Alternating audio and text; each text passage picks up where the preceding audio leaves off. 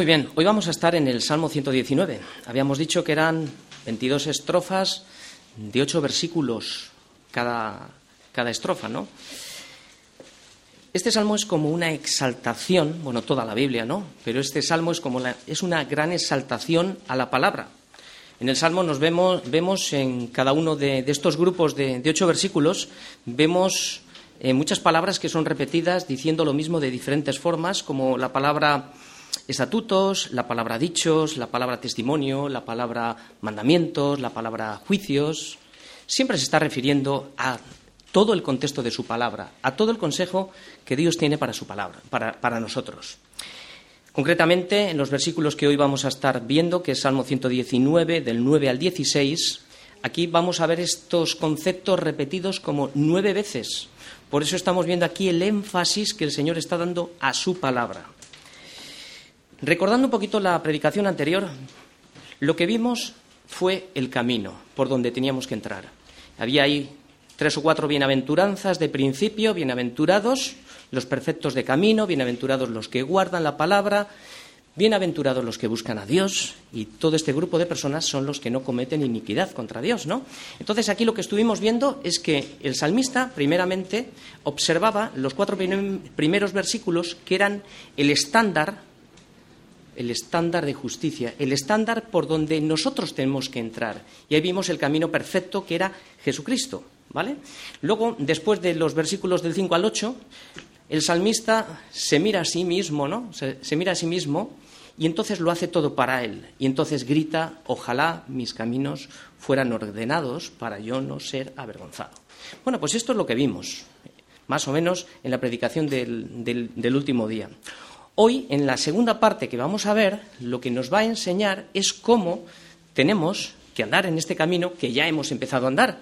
O sea, no, vale, ya soy cristiano, me convertí de más. No, no, ahora vamos a continuar limpiando ese camino.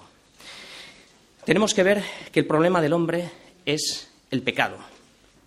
Y por hacer una leve referencia al pecado, el pecado se originó en Génesis 3. De ahí pasó a toda la raza humana. Salmo 51, 5 nos dice que fuimos formados en maldad y en pecado nos concibió nuestra madre. Isaías 1.6 dice que desde la planta del pie hasta la cabeza no hay cosa sana en nosotros. Jeremías 17.9 dice que el corazón es engañoso y perverso. Y Romanos 3.10 dice que no hay quien busque a Dios, que todos se desviaron. Este es el problema del hombre. Así que esta es la lucha que estamos enfrentando contra el pecado. El autor de Hebreos dice que esta carrera, esto es una carrera en la cual nos tenemos que despojar de todo pecado que nos asedia cada día. Así que corramos todos con paciencia la carrera que tenemos por delante, puestos los ojos en Jesucristo, autor y consumador de la fe. Este es el objetivo, este es el camino a seguir y a partir de aquí vamos a leer los versículos que nos van a determinar, nos van a decir cómo tenemos que limpiar nuestro camino. Muy bien, vamos a leer los versículos desde, desde el 9 hasta 16 en el Salmo 119. Dice así, ¿con qué limpiará el joven su camino? Con guardar tu palabra. Con todo mi corazón te he buscado, no me dejes desviarme de tus mandamientos. En mi corazón he guardado tus dichos para no pecar contra ti. Bendito tú, oh Señor, enséñame tus estatutos. Con mis labios he contado todos los juicios de tu boca.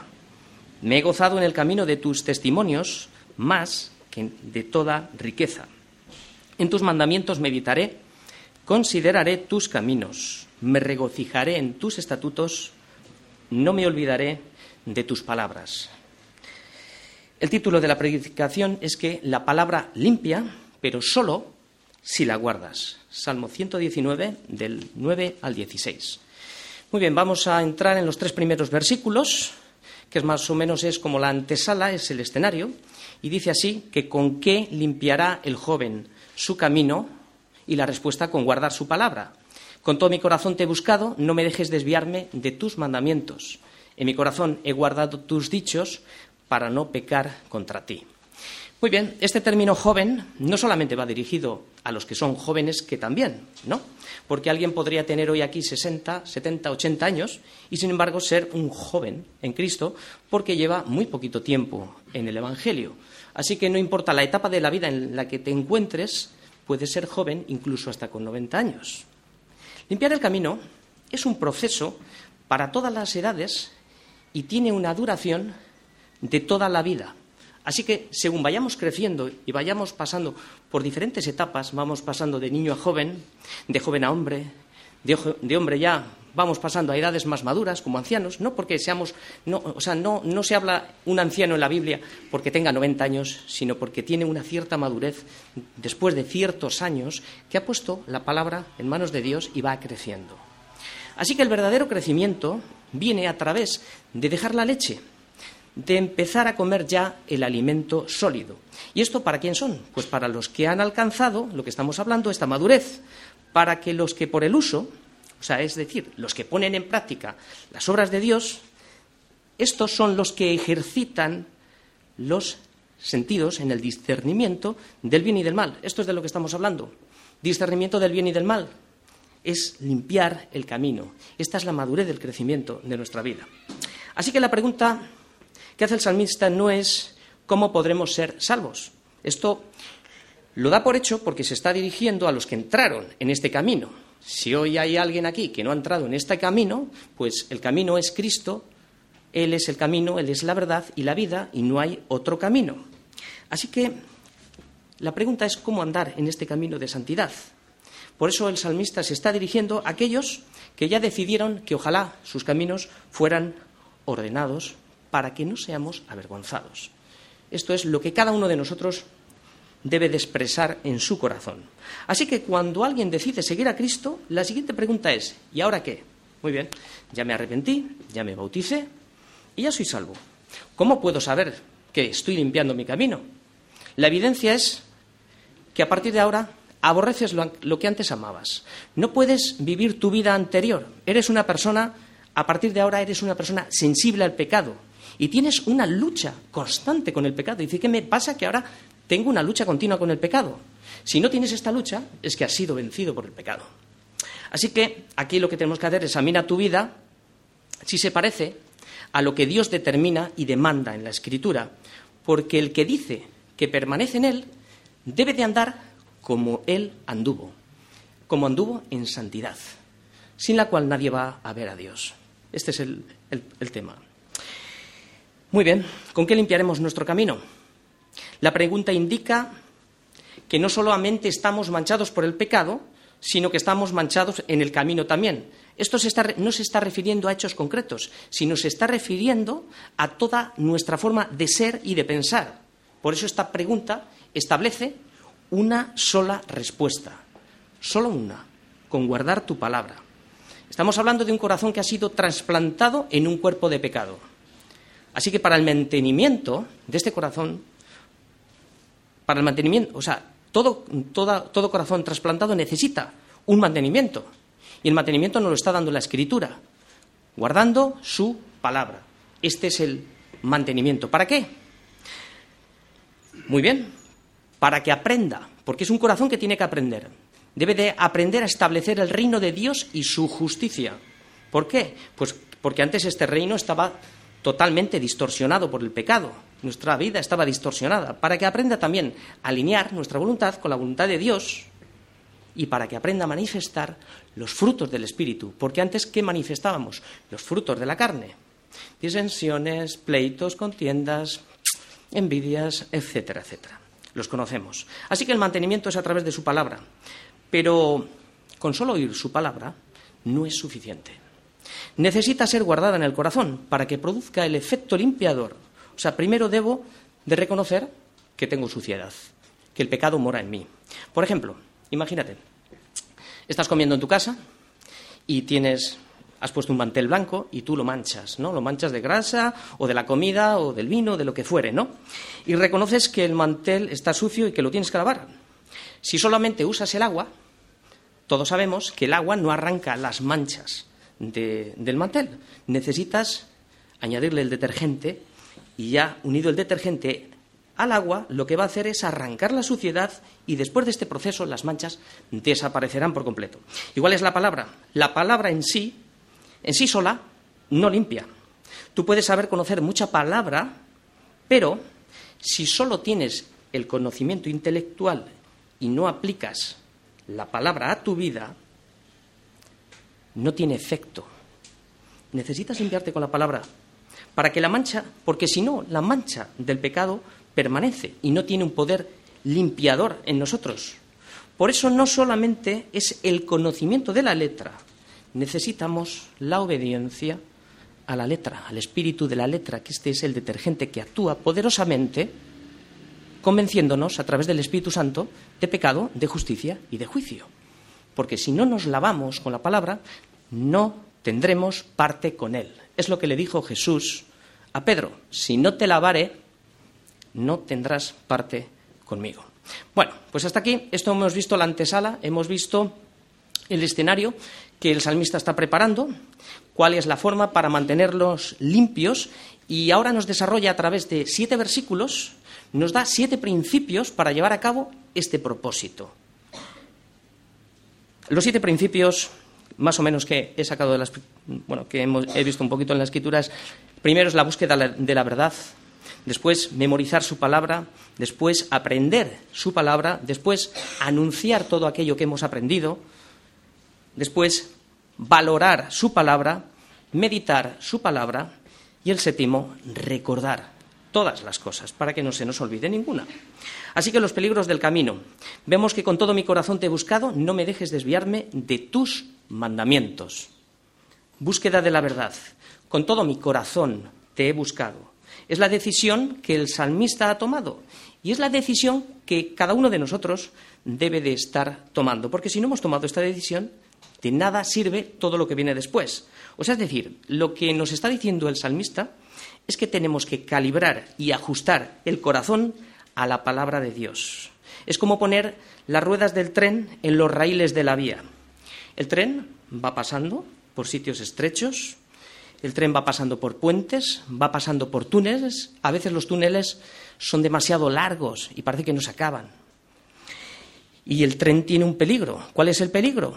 El peligro está en no ajustar la velocidad al camino. Esto puede hacer que el tren se descarríe por exceso de velocidad. Y también hay otro peligro, que se desvíe de su carril y chocar contra, otro tren. ¿vale?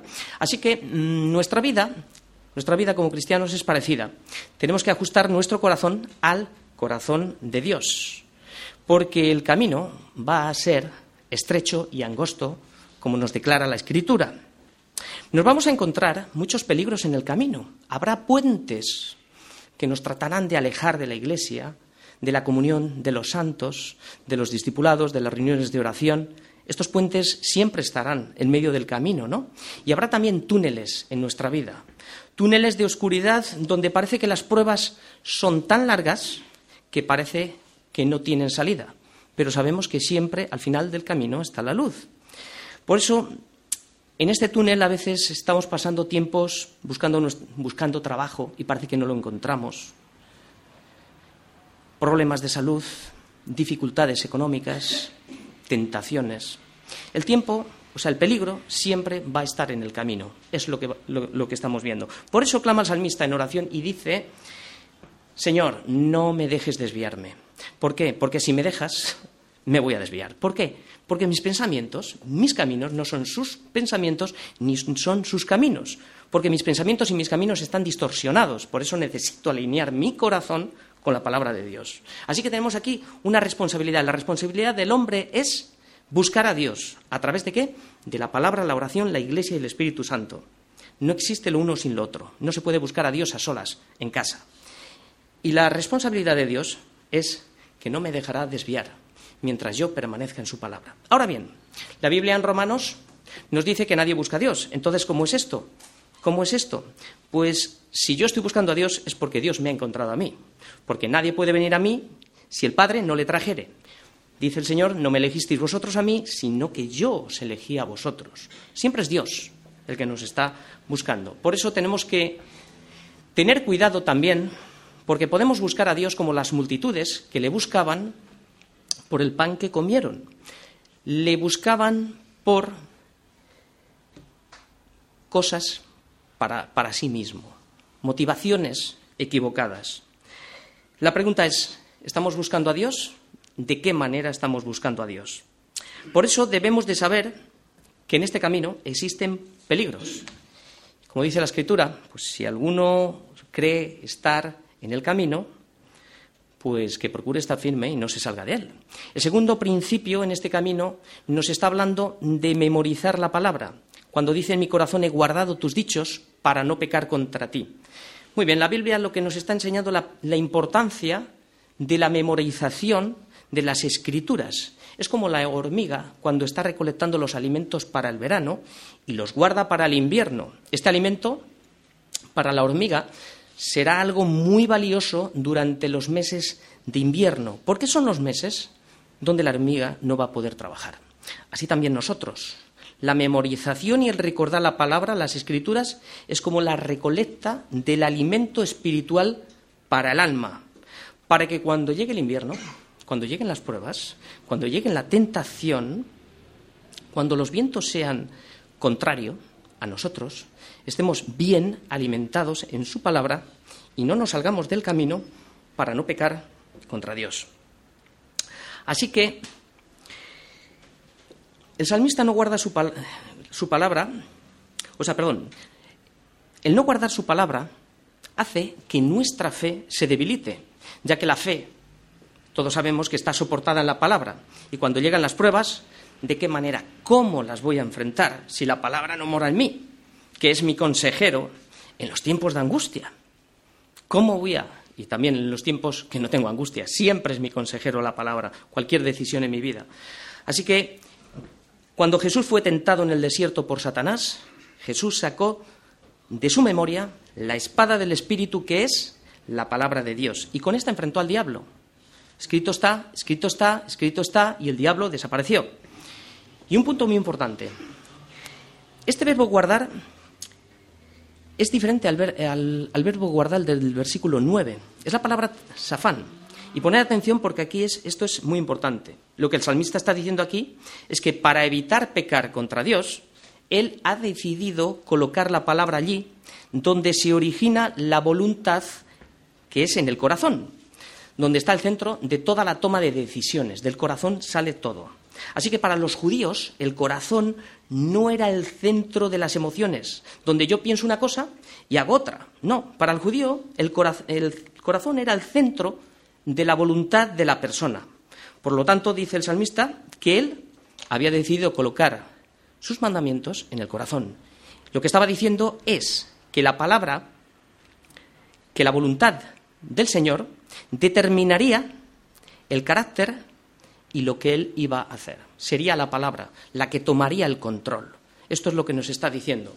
Es lo que enseña Pablo en Romanos.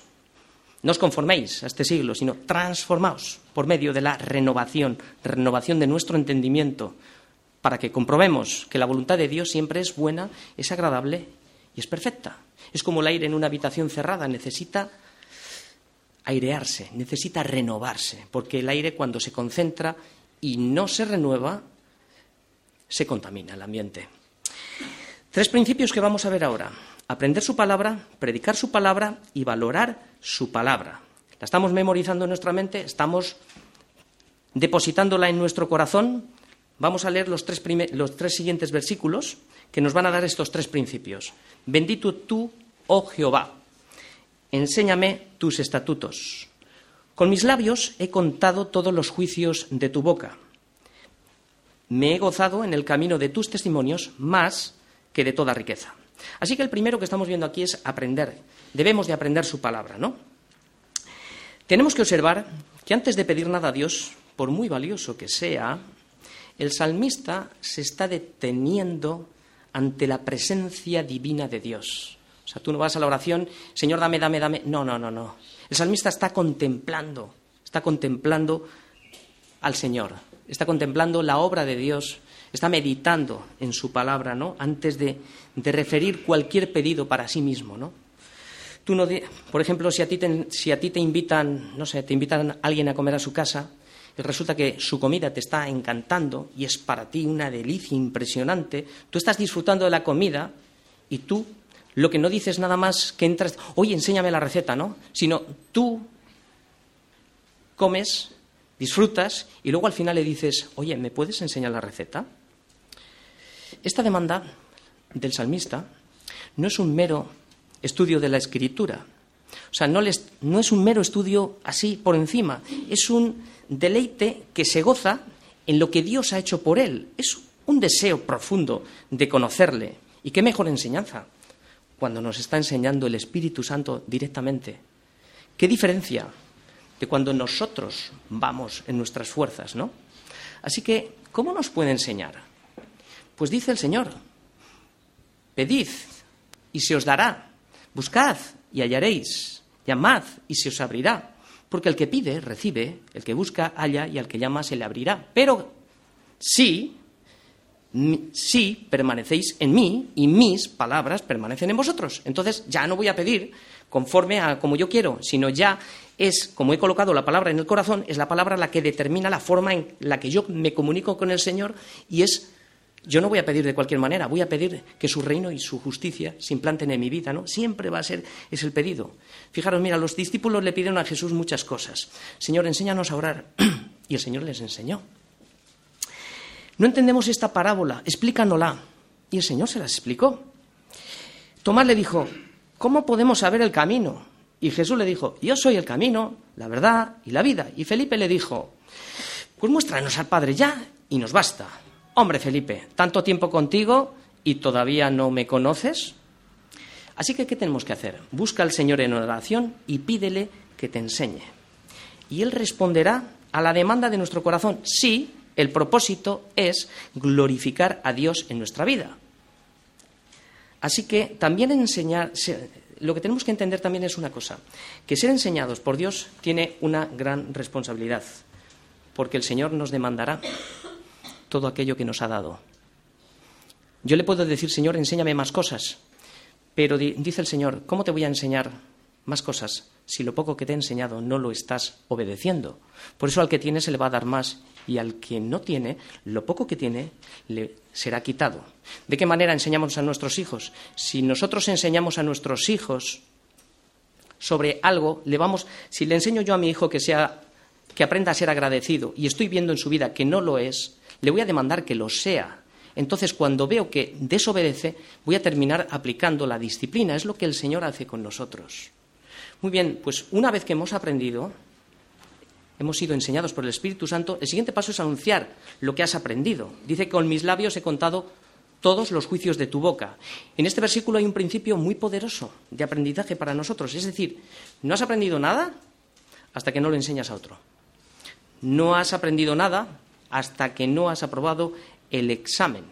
Lo que estamos viendo es que las conversaciones y lo que hablamos indican lo que hay dentro de nosotros. ¿Tú quieres conocer a alguien? Déjale que hable. Déjale que hable. De lo que está lleno es de lo que va a hablar. Por eso hay gente, hay mucha gente que sin preguntarle nada está hablando todo el día, Mucha gente con la que te encuentras, pues he ido de vacaciones a no sé dónde, me he gastado tanto dinero y digo, si no le he preguntado nada, ¿por qué me dice estas cosas? ¿Por qué? Porque necesita compartir su vanagloria. Está lleno de eso. Y lo necesita compartir. Si no, esa inversión que ha hecho no le vale para nada. Por eso el Señor dijo que de la abundancia del corazón habla la boca. Y ahora la pregunta sería para nosotros, ¿de qué estamos hablando nosotros? ¿De qué estamos hablando? Muchas veces cuando no hablamos del Señor, es porque no nos falta conocimiento, porque no sabemos aplicar la palabra a nuestra vida, porque no la usamos, no la practicamos, no sabemos dar respuestas, otras veces es por vergüenza y otras veces es por pura desobediencia. Y otras veces es porque no valoramos su palabra, que es el siguiente principio, valorando su palabra. Dice, me he gozado en el camino de tus testimonios más que en toda riqueza. ¿Qué está diciendo aquí el salmista? Lo primero que debemos de saber es que el gozo del que habla el salmista tiene su origen, el origen es en el corazón de Dios. Este gozo no viene del mundo, el verdadero gozo viene cuando nos dejamos guiar por la palabra de Dios. Así que el salmista está diciendo que me he gozado. no está hablando de una experiencia momentánea, sino que está hablando está dando testimonio de lo que había experimentado a lo largo de sus años de un andar con Dios. Esto solamente va a ser posible en nuestra vida cuando estemos ordenando nuestros caminos, limpiándonos con la palabra. Es la cosecha de haber sembrado obediencia en la palabra de Dios. Muy bien, cuando no experimentamos este gozo, ¿por qué es? Porque hay áreas de desobediencia en nuestra vida que paralizan y obstaculizan nuestra relación con Dios. No tenemos que negar que en el mundo también hay, hay gozo, ¿no? Hay gozo en bienes materiales, hay gozo en placeres, pero estos están sustentados en las circunstancias y son temporales. Y cuando las circunstancias cambian, ¿qué es lo que pasa? Que cambia todo. Así que el salmista está diciendo que me he gozado en tus testimonios más que en toda riqueza. No niega la riqueza que trae gozo, pero compara que el gozo de Dios, que el gozo que Dios le dio, el vivir conforme a su palabra, era mayor que todas las riquezas que el mundo puede dar.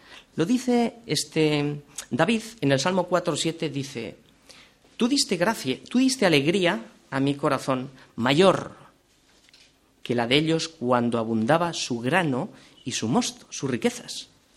Vuelve a hacer la misma comparación. Así que, ¿qué nos está diciendo el salmista? Que valoremos que el gozo que Dios da es perpetuo y es para siempre. Y este gozo lo podemos experimentar en medio de las pruebas, cuando no hay trabajo, cuando pasamos dificultades y cuando estamos pasando situaciones que en el mundo no te darían gozo. Dos principios finales para terminar.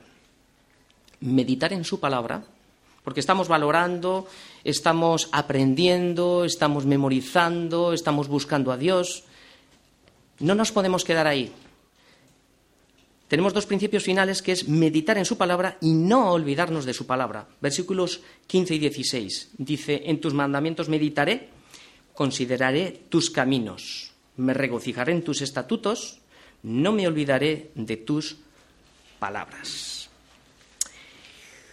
Muy bien. El resultado de la meditación en su palabra tiene consecuencias en la vida diaria. Cuando los niveles de soberbia, crecen en nuestra vida es porque hay un desequilibrio. Es la falta de meditar en su palabra, de no valorar y de no considerar su palabra. La palabra lo que hace es que inspira a la oración. Están conectadas. No puede la palabra por un lado y la oración por el otro. Porque si oro sin tener conocimiento, ¿qué le pido? ¿De qué manera me dirijo al Señor? Pero si tengo conocimiento y no tengo oración, estoy engrandeciéndome yo mismo, ¿no? Por eso la palabra inspirará la oración y me colocará donde tengo que estar, humillado delante del Señor, reconociendo quién es Él y quién soy yo. Lo segundo es que la palabra informa a la oración, es decir, nos da toda la información de cómo debo de orar, de dejar todos los problemas en manos del Señor, que yo no puedo con mis cargas, yo no, puedo, yo soy un inútil y lo único que, que tengo, y lo tengo todo, es si mi vida depende del Señor. Jesús le dijo a los apóstoles, velad y orad. ¿Para qué? Para que no entréis en tentación. La palabra informaba a la, oración. Por eso tenemos que estar muy atentos a lo que nos dice la palabra. Y el tercer punto es que la palabra encarna la oración. Es decir, que la, meditación de la palabra por medio de la oración te hará estar fuerte y preparado para soportar la prueba que tenemos en este camino que puede ser largo. Esto es un proceso de alimentación. Por eso debemos de fortalecernos, para que a través de la meditación de la palabra, esta baje al corazón y se haga carne en nosotros. Es lo que hemos dicho al principio, que la palabra tome el carácter y sea la influencia en nuestra vida, en todo lo que pienso, en todo lo que hago. Eh, la palabra va a determinar todos mis actos, todo lo que hago. Siempre la palabra nos llevará a la oración. Y si esto no es así, estoy leyendo la palabra mal. Para que estemos preparados para toda buena obra, para que podamos enfrentar a los gigantes que tenemos cada día. Elías era un profeta sujeto a pasiones como la nuestra, a nuestras debilidades, exactamente igual.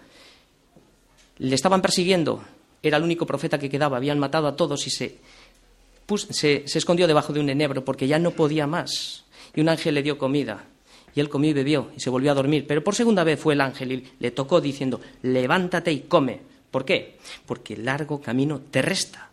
Dice que se levantó, comió y bebió y fortalecido con aquella comida, caminó cuarenta días y cuarenta noches. La palabra no es algo para que tú te lo comas rápidamente y te vas, no. Vengo el domingo, escucho la palabra y me voy. No. La palabra la tienes que meditar. La palabra la tienes que llevar al corazón. Por eso es como la comida. ¿Tú quieres disfrutar de una comida en una mesa? Tú empiezas disfrutando, comiendo lentamente, saboreando. La comida va pasando por el paladar, textura, aromas, todo lo que, toda esa, riqueza que tiene la, comida cuando la estás comiendo y cuando pasa al estómago, la has masticado, pero si comes rápido y sin masticar, te produce unos ardores impresionantes. Esto es lo que produce a veces la palabra, produce ardores. Cuando hay gente que no la quiere recibir, le produce verdaderos ardores de estómago. Así que el consejo es, come y bebe, porque el largo camino nos espera.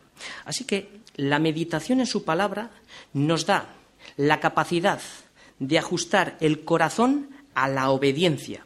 Por eso, dar un vistazo rápido a la palabra por encima, sin meditar en ella, es como alguien cuando te está hablando, no pones atención y a los dos minutos se te ha escapado. Es como una gallina que deja su nido antes de tiempo y nunca logra empollar los polluelos. Por eso sigue el siguiente principio, que es el último. Recuerda la palabra. Meditar para que recordemos la palabra. Me regocijaré en tus estatutos, dice el salmista, no me olvidaré de tus palabras.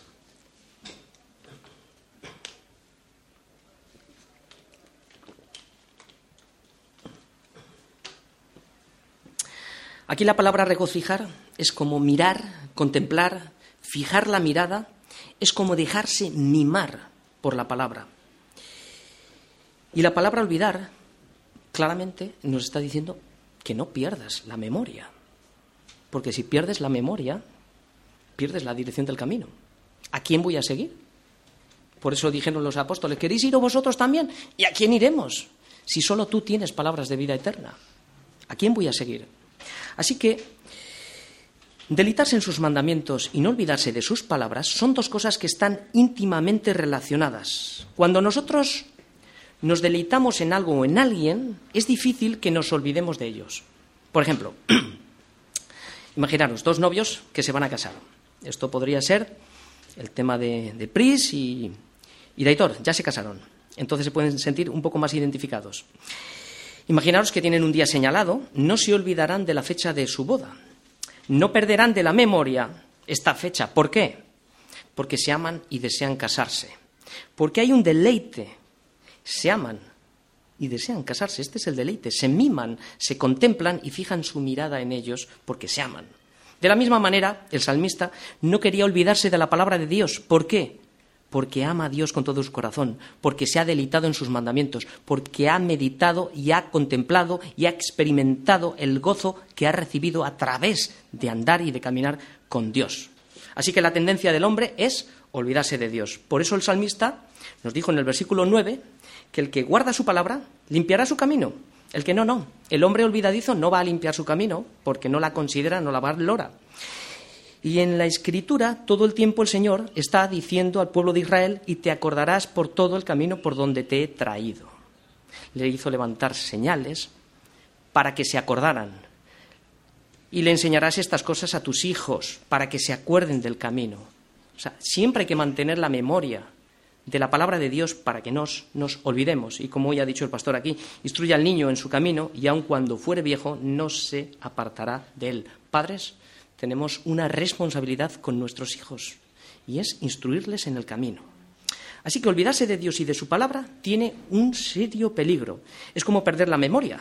Dejas de limpiarte con ella, esto hace que te desvíes del camino, esto lo que haces es que peques contra el Señor y si tú no tienes la palabra de Dios morando en tu vida, pues tendrás las palabras del mundo gobernando tu vida. Como dijo Salomón, sobre toda cosa guardada, Guarda tu corazón porque de él mana la vida. La Biblia es un libro de memoria, no lo dice Malaquías 3:16. En ella está escrito todo lo que necesitamos saber en la Escritura. Por eso, cada mes en nuestra iglesia recordamos como un memorándum el sacrificio que Dios hizo en la cruz a, través de la cena del Señor. Porque lo dijo Jesús, haced esto en memoria de mí, recordad. Tenemos que recordar, se nos olvida, pero ¿cuánto entenderíamos de las escrituras si solamente pasáramos tiempo meditando en oración de lo que Cristo hizo por mí en la cruz? Nos quedaríamos asombrados de la información que el Espíritu Santo daría a nuestro corazón. ¿Te imaginas si Dios se olvidara de sus palabras? ¿De todas sus promesas? ¿Te imaginas si se olvidara de tener misericordia de nosotros? ¿Qué pasaría con nosotros? ¿Qué pasaría? La diferencia es que Él no se olvida. Nos dicen crónicas que Él hace memoria de su pacto perpetuamente. Así que recordad, recordad es un ejercicio de santidad en el que trabaja el corazón regenerado por el Espíritu Santo y la mente renovada por la palabra de Dios. Repito, recordar es un ejercicio de santidad en el que trabaja el corazón regenerado por el Espíritu Santo y la mente renovada por la palabra de Dios. Debemos de poner estos siete principios en práctica. Y resumen, termino. El objetivo de hoy, limpiar el camino por el cual estábamos, estamos andando. Si alguno hay aquí que no ha tomado este camino, pues le animo a que reciba a Jesucristo en su vida, porque no hay más. Es temporal, todo lo que puedes ver, todas las riquezas, todas las cosas que, puedes estar, no sé, deleitándote en este mundo, son temporales y circunstanciales. Así que el camino es Cristo. Si hay alguno que no ha tomado este camino, pues le animo a que lo reciba en su corazón. El resumen es, no te olvides hoy de que la única manera de limpiar nuestro camino solo es a través de guardar su palabra. No nos ha dicho más cosas, solamente nos ha dicho una cosa, tener en cuenta a Dios y a su palabra. No te olvides que la palabra te lleva a la oración para buscar a Dios. Esta te informará de todas las áreas de tu vida que debes de cambiar. No te olvides que el no poner en práctica lo que hemos aprendido tiene el peligro de perder de la memoria lo que hemos lo que ni siquiera hemos recibido. Peligro de desvío en el camino y peligro de pecar contra Dios. No te olvides que la verdadera enseñanza es que cuando el Espíritu Santo nos enseña, cuando pasas tiempo con el Señor, como María lo hacía, a los pies de Cristo. No te olvides de lo que has recibido, que lo que has recibido es para quedártelo tú. No, es de gracia, dar de gracia lo que de gracia hemos recibido. Es para que anuncies con tu boca cuán grandes cosas ha hecho Dios en tu vida. No te olvides de valorar su palabra que es más preciosa que el oro, y no hay nada que se pueda comparar con ella. Y algunos la menosprecian.